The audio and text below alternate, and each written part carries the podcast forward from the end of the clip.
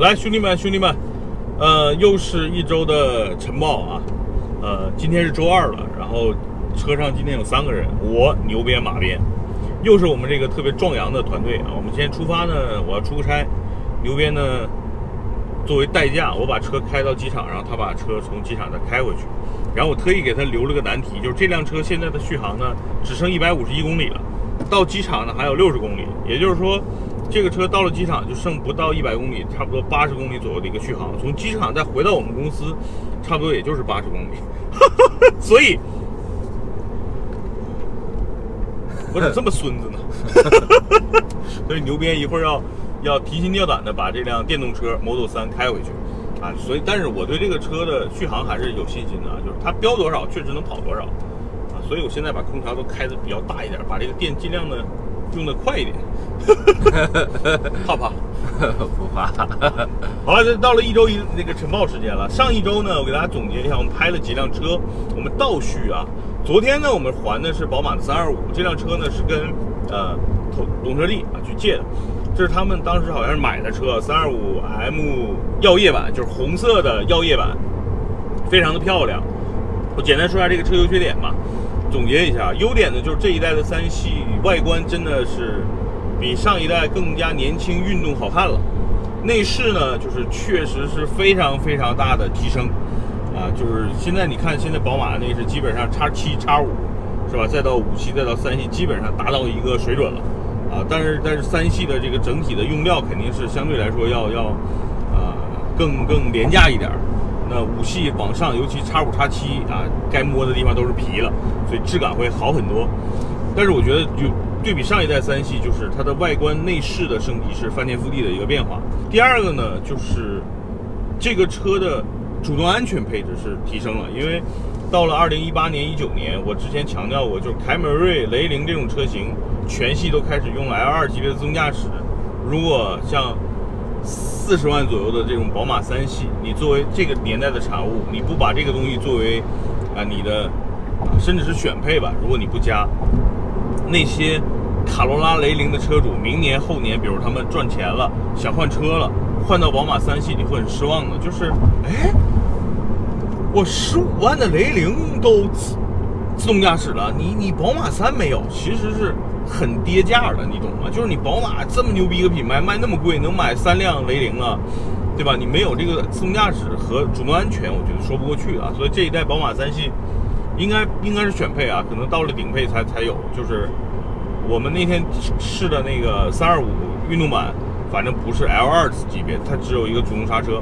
啊，并没有 ACC 的自适应巡航跟什么什么这些啊这些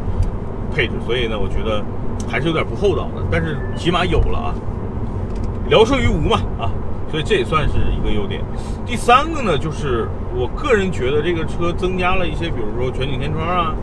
呃，增加了一些这个，就是它的这种所谓的科技配置，尤其它那个大屏，啊，就是使用起来可能会比上一代会感觉像一个豪华轿车了。因为上一代的宝马三系还是很传、很传统的、很复古的一个纯机械式的，类似像原来手动捷达、伙伴、春天这种属性的车，啊，所以这是我对它的定义，就三个优点。说缺点吧，缺点我觉得几个特别明显的，第一呢，就是它的动力。它既然叫三二五了，但是我感觉开起来跟我们家原来我媳妇儿现在在开那个三二零 L 就没有任何的提升，甚至我觉得可能在推背感上跟加速的这个这个速度感上啊，他们虽然加速都是八秒左右，但是我觉得好像还不如上一代感觉那么来的直接，起步很很猛，你会觉得哇，起步这车动力真好，但是跑着跑着发现你就到了六十再往上走就没劲儿了，就发动机你踩到底。你把那个油门踩到底，它也，它就加速也非常非常的慢，真的跑不过思域啊！所以这是一个大家要要想清楚的，这是它我觉得特别大的一个遗憾，就是数字三二五了，但是速度还是原来三二零的那个水平。第二呢，就是这个车调的特别特别的舒服，舒服有一点不好，就是大家以前开宝马都觉得啊，这个车强调的运动性、操控性，对吧？精准性。但是你会发现它舒服以后呢，悬架变软了，过弯的时候车身的姿态特别难看，而且我过弯的时候开这个车，我觉得好像真不如高尔夫，就就过弯的时候那个保持的那个状态好。第二呢，就方向盘，我跟我跟大家说过，就这一代宝马三系方向盘跟奥迪一模一样，就很轻。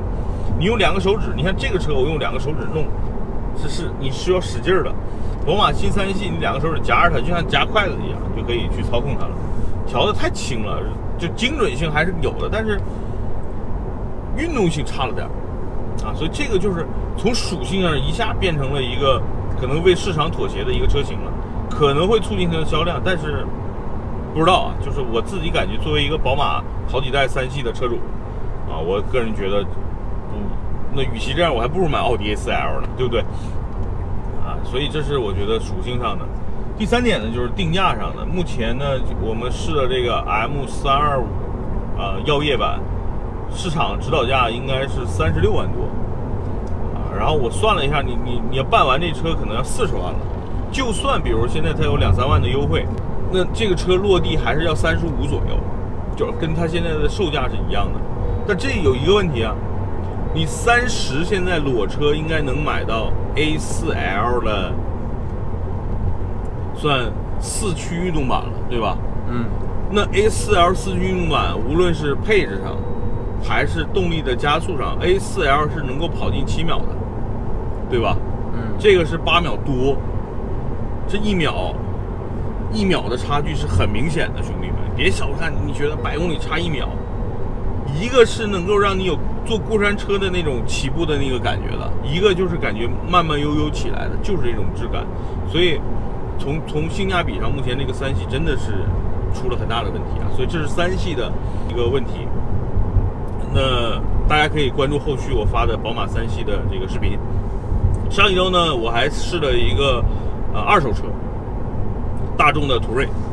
呃，是一个一二年的是吧？对，二零一二年的三点零机械增压呃的一个配置的一个途锐，其实我开起来感觉真的挺好的，就是。跟我的一一年的叉五比，我觉得它的优点是在于哪儿呢？它的隔音更好。第二呢，它的这个加速的响应速度，就是因为它机械增压嘛，你油门踩着它就有，所以加速的这个加速感其实比叉五要好。但其实，因为叉五是涡轮增压嘛，它需要比如一千五百转左右的时候涡轮接入，这整体这两个车百公里加速的表现是差不多的。但是就是途锐开起来更像是一个原来传统的一个 V 八啊自吸的这种感觉，所以就是。这种平顺感是是是要好于我的那个叉五的。第二呢，就是这个车的内饰，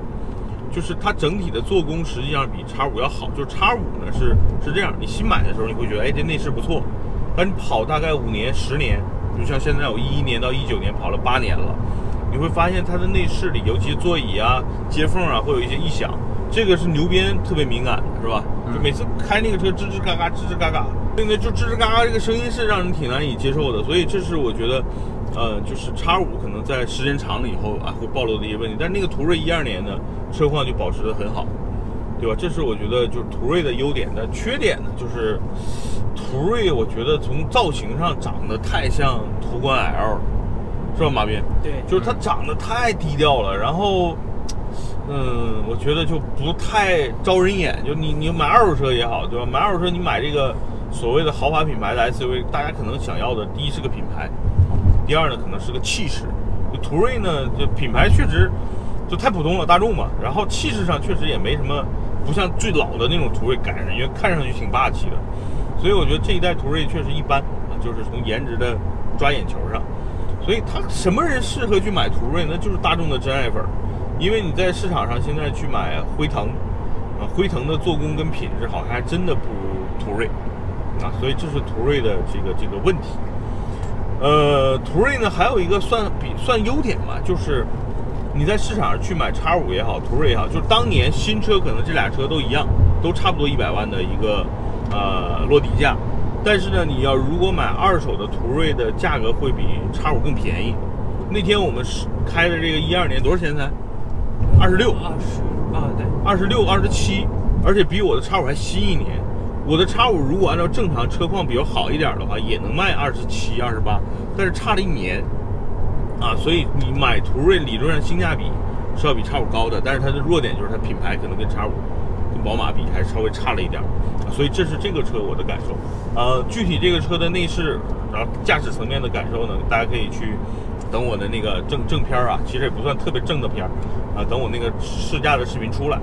好吧。然后除了这个车，我还试了一个特别经典的一个 SUV，就是本田的 CRV。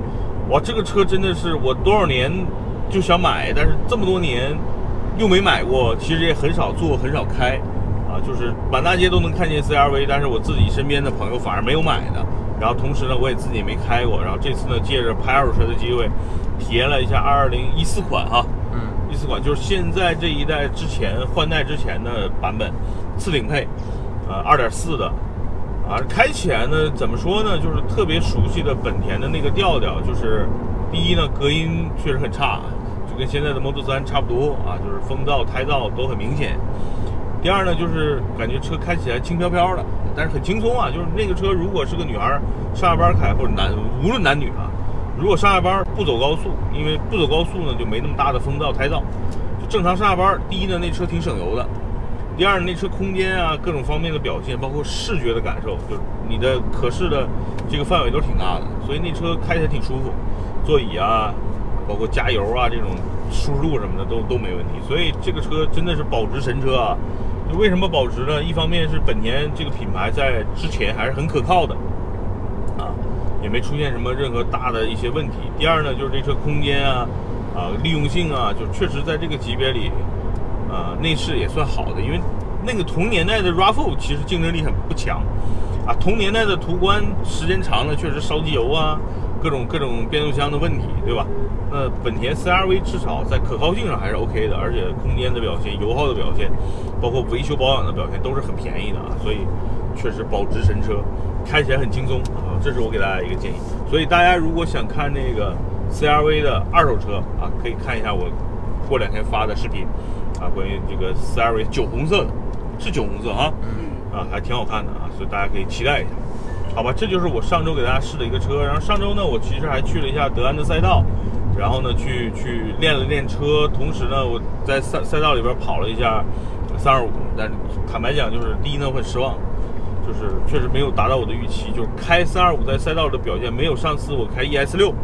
就是那台电动车啊表现的要好，所以我挺失望的，